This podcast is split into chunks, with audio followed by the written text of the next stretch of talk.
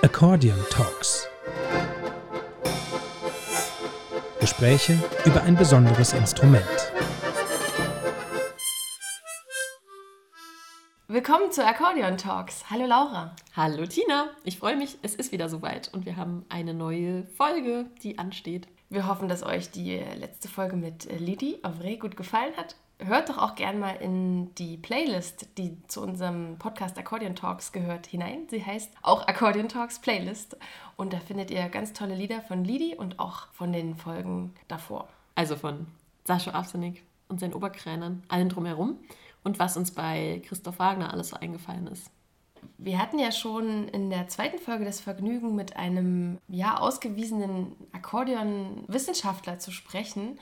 Und auch heute ähm, soll es eher in Richtung Wissenschaft, Geschichte gehen, denn wir sprechen mit Martin Heffner. Martin Heffner ist von Hause aus Historiker und ist seit ein paar Jahren oder ja, vielen Jahren jetzt eigentlich schon, leitet er das Deutsche Harmonika-Museum in Trossingen. Wir waren da schon mal, Tina und ich, und zwar nachdem wir damals das Interview mit Christoph Wagner geführt hatten. Woran erinnerst du dich so, Tina? Ich erinnere mich an einen eher klein verschlafenen Ort der allerdings die zumindest zeitweise größte Instrumentenfabrik beherbergt hat, nämlich Hohner. Immer noch ein sehr großer Name. Da ist es auch logisch, dass genau dort das Deutsche Harmonikamuseum steht. Na, und wir waren drin und ich erinnere mich an, an viele verschiedene Sachen. Wir durften auch ein bisschen was anfassen und ausprobieren. Aber vor allem gab es einen verrückten Akkordeonautomaten. Genau, der stand schon ziemlich im Eingangsbereich. Ja. Der also richtig laut. Ein, ein Akkordeon, was selbst spielt, also so eine Art Akkordeonroboter, könnte man fast sagen.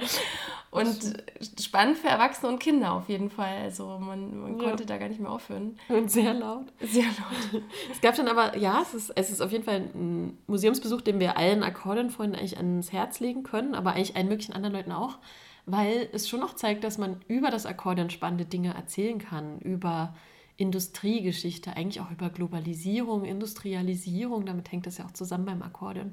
Man kann aber auch einfach ganz viel Musik hören und sich darüber wundern, wo es überall Musik mit Akkordeon gibt und eigene ja, Musikstile, die sich daraus irgendwie entwickelt haben. Und dann gibt es auch noch die verrücktesten Akkordeonmodelle, die ich je gesehen habe. Also man konnte sich eigentlich kaum satt sehen, diese vielen unterschiedlichen äh, Instrumententypen, Größen, Farben, Formen. Da gab es Akkordeons, die gar nicht nach Akkordeons aussahen. Und klar, Hohner sitzt in der Nachbarschaft, aber in diesem Museum wird klar, Akkordeon ist ganz viel. Es gibt ganz viele Firmen, die Akkordeons produziert haben und es auch immer noch tun. Und dieses Museum deckt das alles ab und das ist auch im Gespräch mit Martin Heffner deutlich geworden, dass es halt eine sehr große Landschaft im Grunde ist. Ja, im Gespräch mit ihm haben wir da von seinem Wissen profitieren können. Er hat uns spannende Geschichten erzählt und ich durfte danach auch mit ihm eine kleine Stadtführung durch Trossing erleben, die ich in super guter Erinnerung behalten habe, weil das schön war, das auch einfach noch mal ein bisschen eingeordnet zu bekommen. Wo sind so die Orte, wo früher bestimmte, ja, bestimmte Gebäude auch waren, die irgendwie mit der Firma Hona in Zusammenhang stehen? Also es gibt einfach Orte, die sind so besonders, weil sie von bestimmten Themen geprägt sind. Zum Beispiel in Franken kann man sich das Levi-Strauss-Museum irgendwo in einem Dorf anschauen. Da würde man vielleicht nicht unbedingt hinkommen. Und genauso ist es mit Trossing. Das ist ein Ort, der ist so, so besonders, weil er eben so stark vom Akkordeon geprägt ist. Und man fährt dahin, weil man mit dem Akkordeon sich beschäftigen will. Wie ein Schwarzmach an der Saale, wenn man sich mit Erika Fuchs und Entenhausen beschäftigen möchte. Genau, fast ein bisschen magisch. Was mich auf jeden Fall interessiert ist, wie kommen Sie dazu, jetzt ähm, hier im Harmonikamuseum, im Harmonikamuseum vorzustehen? Wie war der Weg, um sich mit der Harmonika und dem Akkordeon zu beschäftigen? Na, ich kam dazu fast wie die Jungfrau zum Kinde, aber ich bin Historiker aus Leidenschaft und war in der Funktion, bin in die Museumsszene reingerutscht, ins Mannheimer Landesmuseum, das sich damals im Aufbau befand und mein Glück, das kann man sagen, beruflich war eben die Existenzkrise der Firma Hohner. So muss man es formulieren, denn ich wurde im Januar 1987 von einem Tag auf den anderen nach Drossingen geschickt, als geprüfte Hilfskraftwissenschaftler, der da im Museum tätig war, mit, was war ich da, 28 oder so. Und ich sollte ein Gutachten schreiben über die Sammlung Hohner, die hier ausgebreitet wurde für mich, also die Firma Horner war in einer wirklich großen Krise. Das Land Baden-Württemberg sollte die und wollte die auch kaufen. Aber nicht, weil man jetzt erstmal große Museumsambitionen hatte, sondern man wollte Hohner unterstützen. Das war, letzten Endes war das eine Wirtschaftssubvention. Man wollte in irgendeiner Weise eine finanzielle Unterstützung gewähren und helfen, den berühmten Namen Hohner zu retten.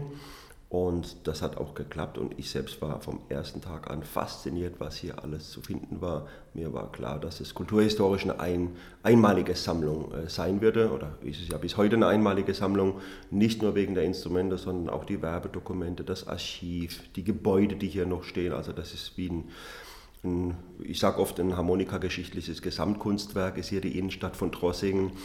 Es gibt ja spannende Gebäude und also mich hat es dann schon von Anfang an gefesselt und es war sehr mühevoll, dann das Museum aufzubauen.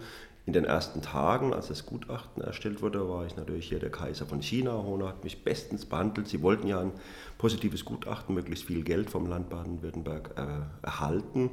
Und als ich dann ab Herbst 87, offiziell war das dann Januar 88, als der Job begann, das Museum aufzubauen, war ich eher lästig. Da war Hohner mit seiner Krise beschäftigt oder mit ihrer Krise die Firma und ähm, also einer, der da noch ein Museum aufbauen möchte und was dann auch noch Geld kostet im Betrieb, das war nicht ganz willkommen. Das Land Baden-Württemberg, besser gesagt das Ministerium für Wissenschaft und Kunst hat mich dann einmal sehr stark unterstützt. Ich bin dann immer mal wieder nach Stuttgart gefahren, um mir die Unterstützung zu holen.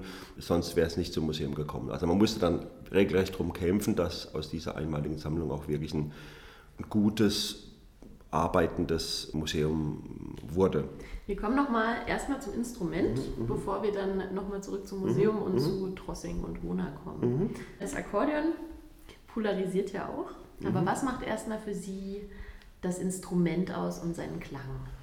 Nein, der Harmonikaklang ist ja was ganz Typisches. Das äh, kann man sogar dann wiederum mit den anderen Harmonikainstrumenten, es gibt ja die drei Hauptstränge, also mit Harmonium und Mundharmonika vergleichen. Es, es hat ja einen sehr besonderen ich sage oft Heimwehklang und meine das aber gar nicht negativ, sondern wirklich auch positiv. Es, hat so ein, es berührt die Seele.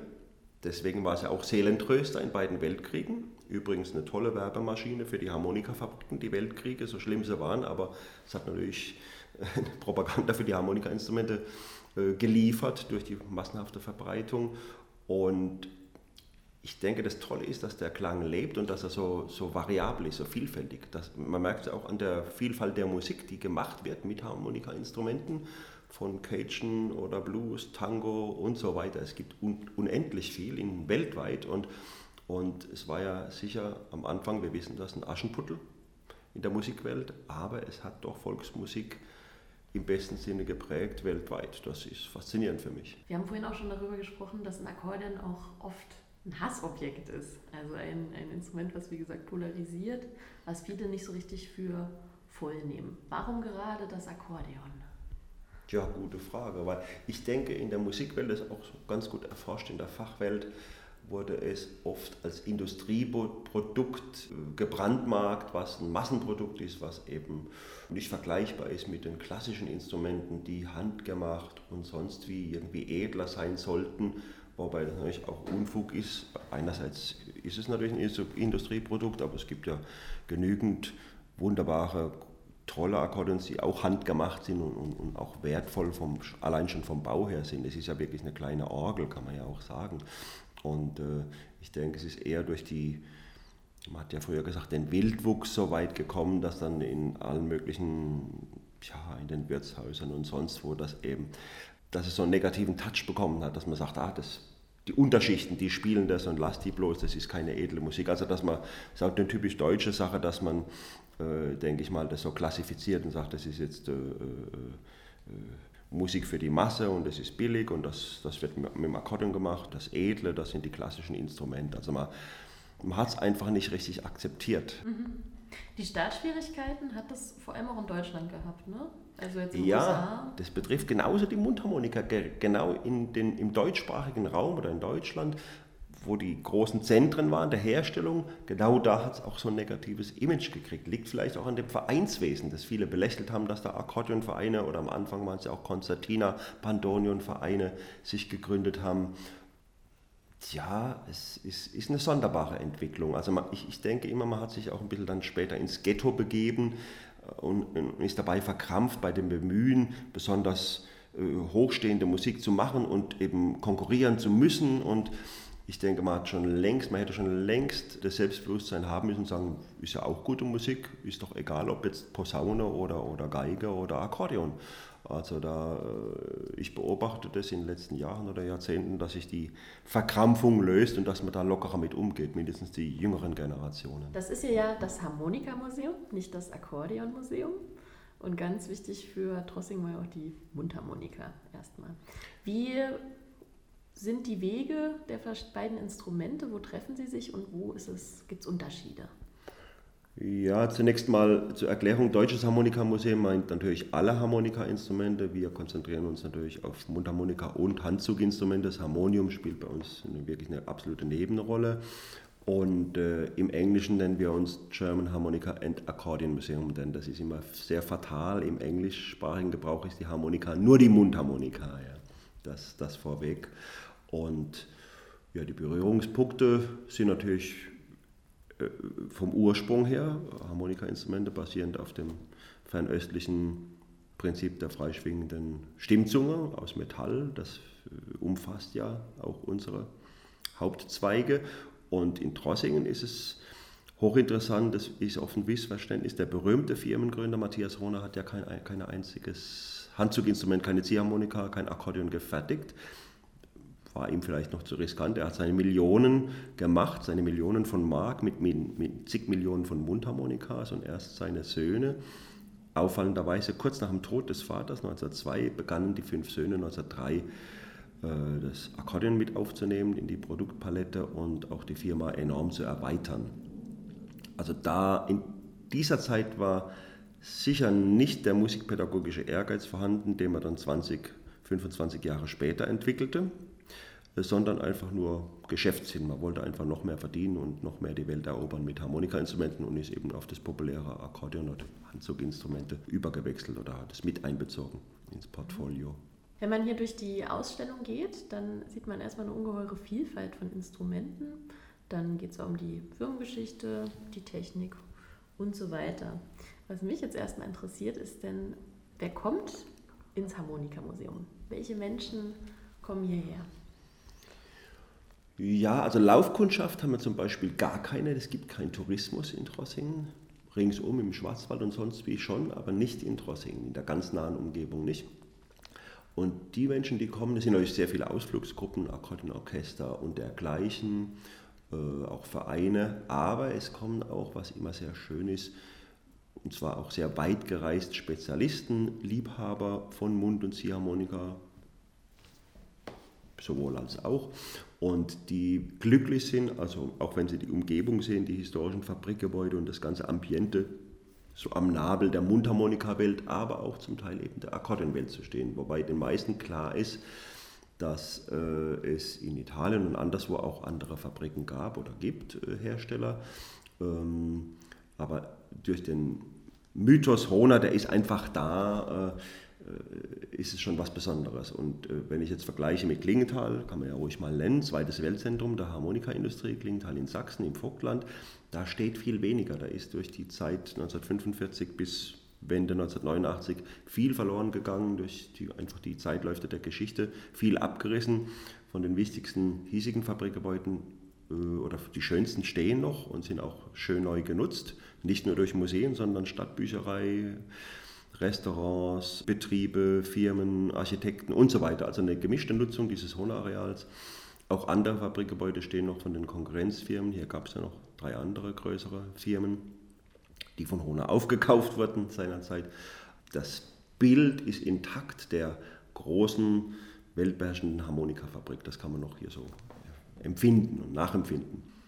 Gibt es Dinge, die viele Leute überraschen, die hier ins Museum kommen? Ja, eine Menge, eine Menge. Also das ist ja das, was mich auch so fasziniert.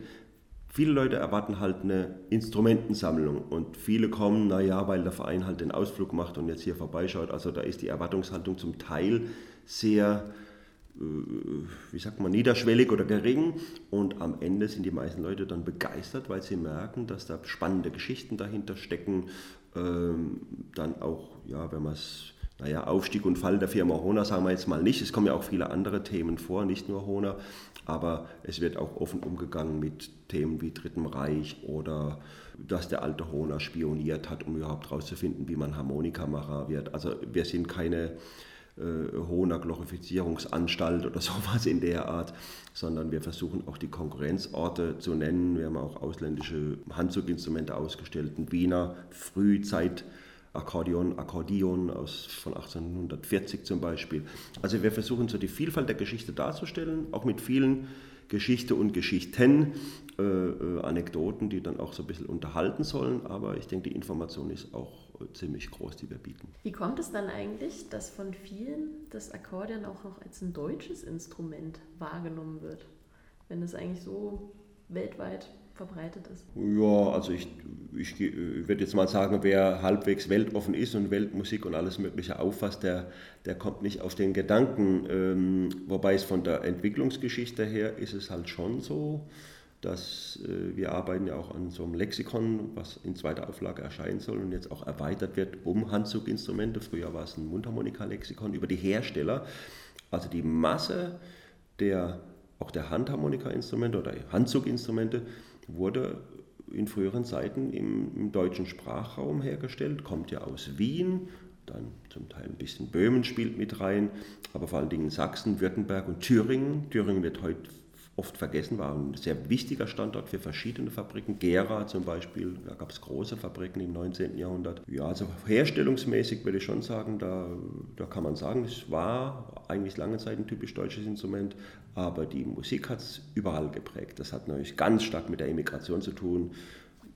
Auswanderer aus Mitteleuropa sind ja in die ganze Welt gezogen und haben, ob, ob jetzt Argentinien oder Paris oder Nordamerika äh, die, die dortige Volksmusik mitgeprägt, mit beeinflusst und da ist halt oft ein Akkordeon mitgewandert oder natürlich auch eine kleine Mundharmonika. Mhm. Haben Sie ein Lieblingsexponat im Museum? Ja, es gibt so viele, es gibt so viele. Also Lieblingsexponate sind natürlich auch die, es gibt ja einige ganz herausragende Stücke, die ursprünglich gar nicht in der Sammlung waren, die wir, die wir gefunden haben oder recherchiert haben oder durch Zufall, die einfach beim Auszug der Firma Hona auf, aufgefunden wurden und äh, uns in die Finger kamen oder die man einfach, es gibt große, große Zufälle. Also das dollste Exponat, was auch sicher zu meinen Favoriten gehört, was eigentlich auch jedem Besucher gut gefällt und Leuten vom Hörfunk sowieso, das ist die Magic Organa Electric, die zwar keine edle Musik macht, aber viele Leute an ihre Kindheit, an die Kirmes erinnert, ein mechanisch, mechanisches Akkordeon, Selbstspielakkordeon, das durch einen Blasebalg in Bewegung gesetzt wird und mit Schlagzeug und Pauke, was also wirklich einen Heidenlärm macht, aber auch sehr viel Aufsehen erregt und was fast ein halbes Jahrhundert versteckt war, was erst gefunden wurde, als die Firma Horner 1993, 1994 die alten Fabriken verlassen hat, alles ausräumen musste und im Zuge der Stadtkernsanierung wurde die alte Firma, die alten Gebäude ja verkauft und zum Teil leider abgerissen. Aber bei der Gelegenheit hat man noch einiges aufgefunden, zum Beispiel dieses riesige Akkordeon mit Schrank. Und man hat herausgefunden, das wurde 1945 kurz vor dem Einmarsch der Franzosen im April weggeräumt aus dem Hohner Musterzimmer und geriet dann in Vergessenheit. Und wenn man rechnen kann, von 45 bis 93, 94 ist es fast ein halbes Jahrhundert. Und dann hat man es gefunden, restauriert und zum Klingen gebracht. Wir können es ja nachher gleich mal anhören. Mhm.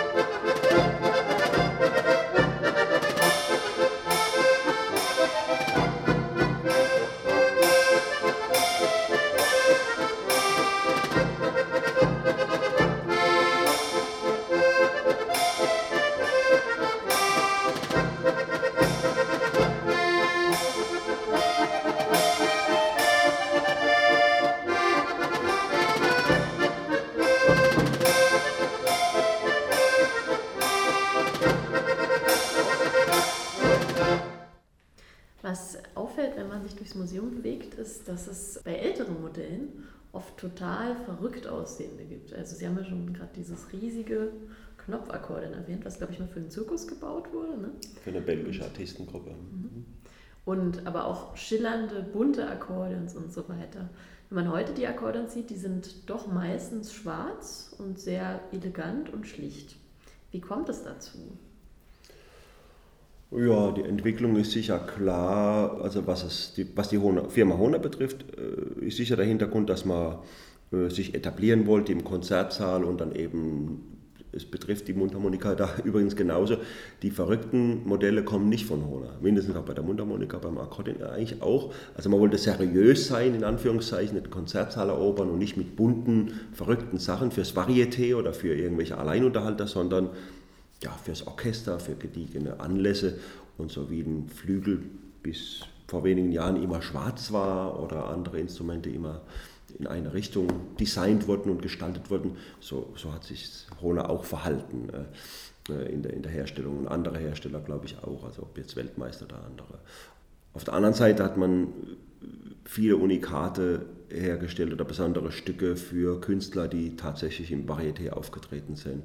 Man, darf auch nicht übersehen, es gab auch eine Masse an Club, Club-Handharmonikas und anderen Modellen, die die äh, jetzt nicht so verrückt gestaltet wurden, sondern einheitlich. Äh, das, aber in der Dauerausstellung will man ja auch die Highlights zeigen und nicht nur die Massenware. Im Schaudepot mhm. haben wir die, also die, man kann es aber nachempfinden, die Entwicklung nachvollziehen. Es gibt übrigens eine tolle Geschichte, haben mir Hohner-Prokuristen erzählt, die auch schon alle nicht mehr leben, dass man nach dem äh, Zweiten Weltkrieg in Amerika Mords an Boden verloren hätte, weil man eben nur schwarze oder einfarbige schlichtere Modelle, musikalisch hochwertig, aber schlicht im Aussehen nach Amerika verkauft hat oder geliefert hat und die Italiener aber so bunt und auffällig und das sei in Amerika besser angekommen. Das wird also sehr, sehr glaubhaft, wurde das kolportiert und berichtet und da mag auch was dran sein. Also je nach Gesellschaft oder je nach Zeitgeschmack kann es natürlich sehr wichtig sein, um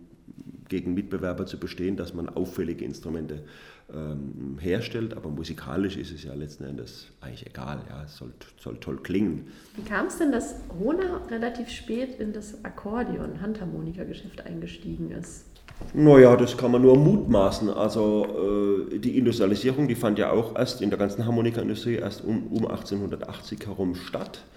Äh, dass man massenhaft, also mit Hilfe von Maschinen, Stimmzungen, Stanzmaschinen, massenhaft Produkte, äh, Harmonikas herstellen konnten. Da war man bei der Mundharmonika und da war so ein extremer Boom da, dass man wahrscheinlich gar keine Zeit hatte zu überlegen, jetzt machen wir auch Handharmonika oder Akkordeon. Und es deutet vieles darauf hin, dass es der Alte auch nicht wollte. Der, hat, der war beschäftigt und reich geworden und so. Und ich denke, er hat das Risiko gescheut, auf so ein, was Größeres, wie es die Handharmonika eben darstellt, im Vergleich zur Mundharmonika umzuschwenken. Die Söhne, das ist sehr schön nachweisbar, haben das also generalstabsmäßig vorbereitet und auch kontrolliert oder aus, ausspähen lassen, welche Firma man aufkaufen kann oder wo man das Know-how herbekommt.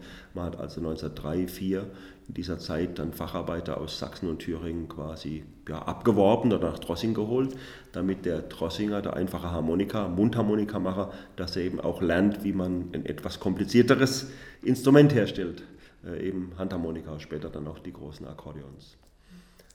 Sie waren ja auch zunächst mal sehr auf den Überseehandel ne? ähm, konzentriert. Absolut. Wie sieht das heute aus in der Welt? Ist da Hona noch ein Name? Ein Name auf jeden Fall. Und es gibt auch bestimmte Exportländer, wo sie sehr viel exportieren. Wo es weniger ist, zum Beispiel Skandinavien, also diese finnische Akkordeon-Tradition oder dieses große Festival, was dort stattfindet, da wird wohl kaum Hona gespielt, weil die die Stimmung gar nicht herstellen, was die Finnen oder die Skandinavier da mögen. Dann gibt es aber wieder Länder wie jetzt Kolumbien, die, die Vallenato-Musik, die wird sehr stark auf Hona Corona, diatonischen Handharmonikas gespielt. Also das ist von Land zu Land äh, unterschiedlich. Äh, bemerkenswert ist das eine, ich würde fast sagen, das stärkste Akkordeon-Jahrzehnt oder Handharmonika-Jahrzehnt, was Hona hatte. Das waren wohl die 30er, vielleicht auch noch die 50er Jahre, aber damals auch sehr stark auf dem deutschen Markt oder in äh, Mitteleuropa tätig. Und ähm, also um das verkürzt auszudrücken, was das Akkordeon betrifft, ist Hona in Deutschland viel, viel stärker und bekannter als in, in vielen anderen Ländern. Bei der Mundharmonika nimmt sich das nächste, da ist Nordamerika sowieso, also da ist Rona international gleichmäßiger verbreitet als jetzt im Handzuginstrumentenbereich. So kann man es formulieren. Das Jahr 1931 habe ich mir als sehr entscheidend notiert. Da wurden diverse mhm. Sachen gegründet, ne? Mhm. also die, ähm, das Konservatorium, der, der Notenverlag und der Verband. Mhm. Ähm, das heißt eine große Professionalisierung in diesem Jahr. Wie kam es dazu?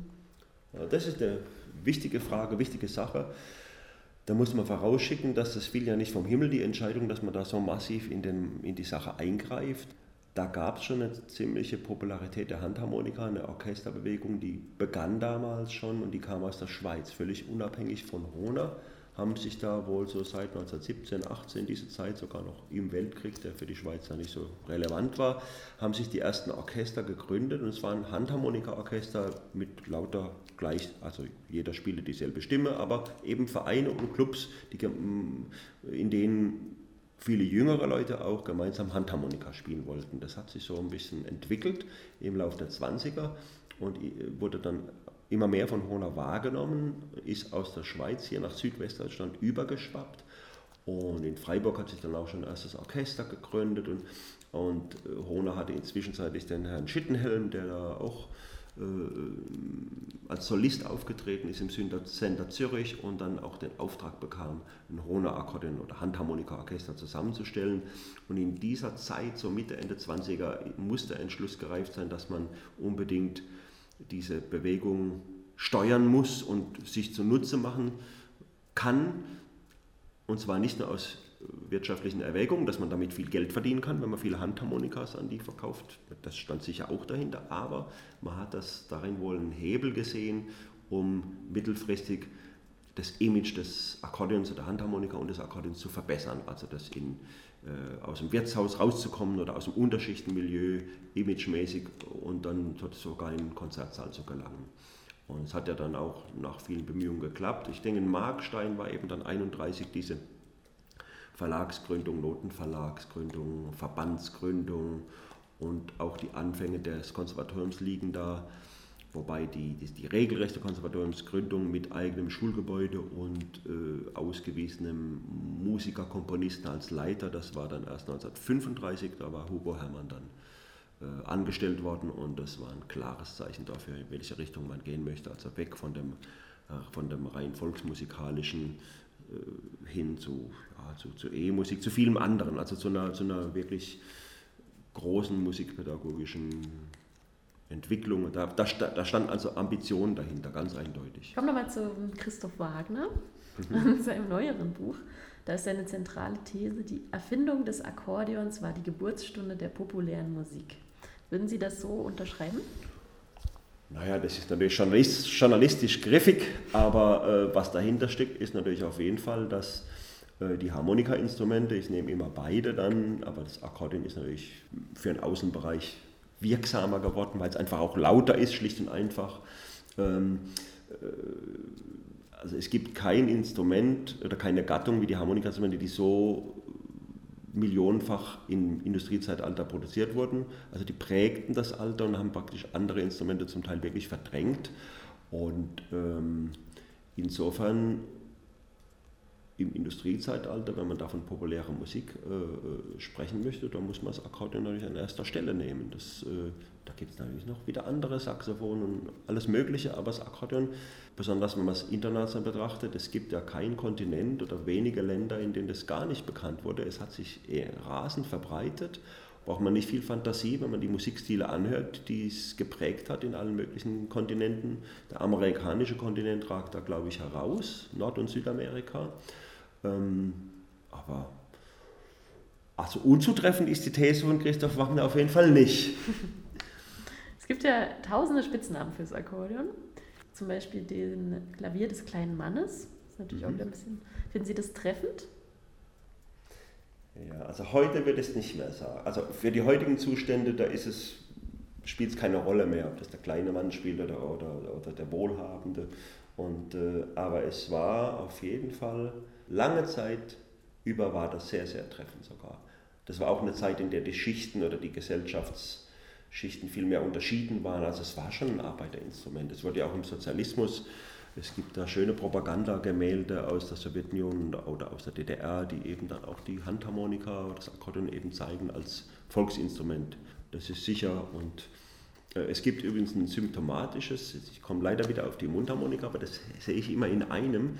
Es gibt von der Firma Weiß, die immer nur Mundharmonika gemacht hat, hier in Trossing, aber eine recht große war, gibt es ein paradigmatisches Instrument, da steht drauf auf der Verpackung, das ist unser Klavier. Zwei Straßenburschen, der eine spielt Mundharmonika, der andere bewundert ihn. Und unser ist sogar unterstrichen. Also das Klavier des kleinen Mannes war eben die Mundharmonika, aber genauso auch das Akkordeon. Das, das passt zueinander. Also wer ein paar Cent mehr hatte oder ambitionierter war, der griff dann halt auch zum Akkordeon. Wie könnte man das Akkordeon heute nennen, im Gegensatz zum Klavier des kleinen Mannes? Naja, unser Bildbandtitel heißt ja Ewig jung trotz vieler Falten. Also das also das vielfältige Instrument, ja, das vielfältige Instrument, wäre vielleicht ein guter Titel. Kann man sicher was finden. Also es gibt ja viele schöne große Namen. Sie am Lederle hieß es mal früher und Zerwanst. Also es gibt auch unsympathische Namen, die Herablassung äh, signalisieren oder eben eine herablassende Sicht aufs Akkordeon. Es gibt eine Werbung von Hona, ein Kinodia aus der Nachkriegszeit da steht dann drauf ein Orchester in zwei Händen und auf dem Balk sind wirklich alle möglichen Instrumente abgebildet und das ist vielleicht gar nicht so ganz untertrieben. Man kann eine Menge mitmachen mit einem Akkordeon. Das war Martin Heffner, der Leiter des Deutschen Harmonika-Museums in Trossingen, im Gespräch mit uns bei Accordion Talks. Ich weiß noch, mir hat danach ein bisschen der Kopf geraucht, voll von Eindrücken und Geschichten und neuem Wissen über das Akkordeon. Aber es war eine, ein toller Besuch in Trossingen, den können wir auf jeden Fall weiterempfehlen.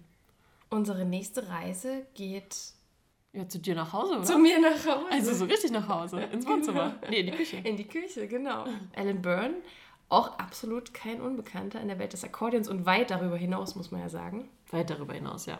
Wo habt ihr euch getroffen? In Weimar, wo Alan Byrne nämlich den Yiddish Summer in Weimar immer initiiert und leitet, auch das Gesicht ist und dafür furiose Wochen sorgt, ne? In Weimar ja, er hat da, man kann wirklich von einer Bewegung sprechen, die er gestartet hat, die jeden Sommer da sich wieder zusammenfindet und eine wirklich ganz, ganz besondere Atmosphäre in die Stadt bringt, eine internationale Atmosphäre, die für so eine kleine Stadt wie Weimar auch wirklich besonders ist. Und er hat mit dem Jiddisch Summer Weimar einen Ort geschaffen für Leute, die äh, jüdische Musik machen, der seinesgleichen sucht.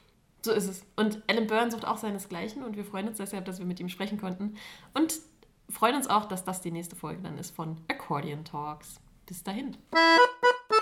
Unser Podcast Accordion Talks ist zu hören auf allen möglichen Plattformen wie dieser, Spotify, Anchor und so weiter. Und wir freuen uns über neue Abonnenten und Abonnentinnen. Wir freuen uns ebenso über Feedback, Rückmeldungen, Fragen, Anfragen und so weiter. Am besten per E-Mail unter tina at accordion-talks.de oder laura at accordion-talks.de